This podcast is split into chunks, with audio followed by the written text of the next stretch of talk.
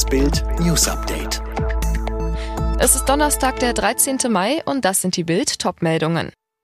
Digitaler Impfpass soll vor den Ferien kommen. Angriffe aus Israel. Woher bekommt die Hamas ihre Waffen? Deutschland lockert die Einreiseregeln.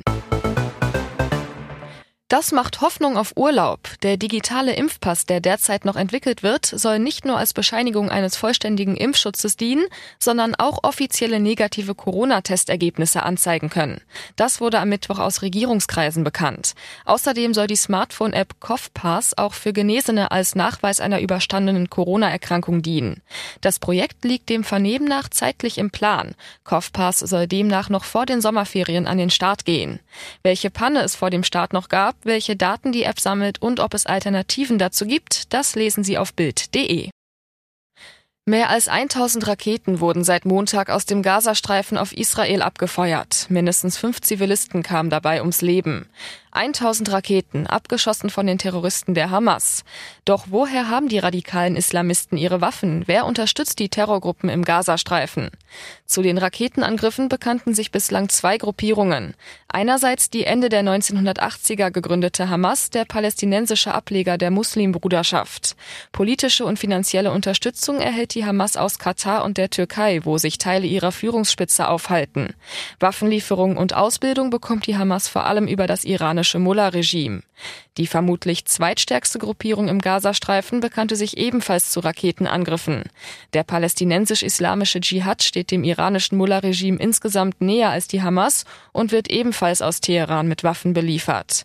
Das Verhältnis zur Hamas und anderen Mukawama-Gruppen ist allerdings nicht immer spannungsfrei.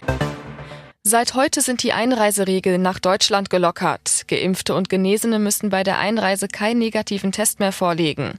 Für sie besteht dann auch keine Quarantänepflicht mehr, es sei denn, sie kommen aus einem Virusvariantengebiet.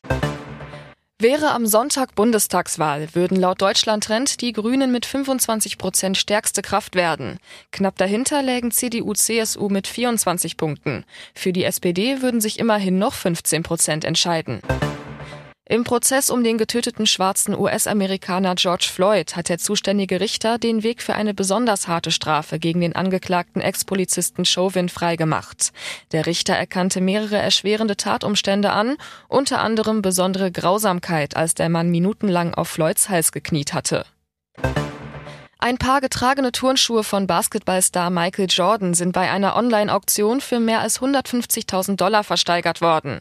Jordan hatte das Paar Air Jordan 1 in seiner ersten Saison 1984-85 getragen. Er gilt als einer der besten Basketballspieler aller Zeiten. Im Abstiegskampf der Fußball-Bundesliga hat Hertha BSC wichtige Punkte gesammelt. Die Berliner gewannen am Abend das Nachholspiel gegen Schalke mit 2 zu 1. Alle weiteren News und die neuesten Entwicklungen zu den Top-Themen gibt's jetzt und rund um die Uhr online auf Bild.de.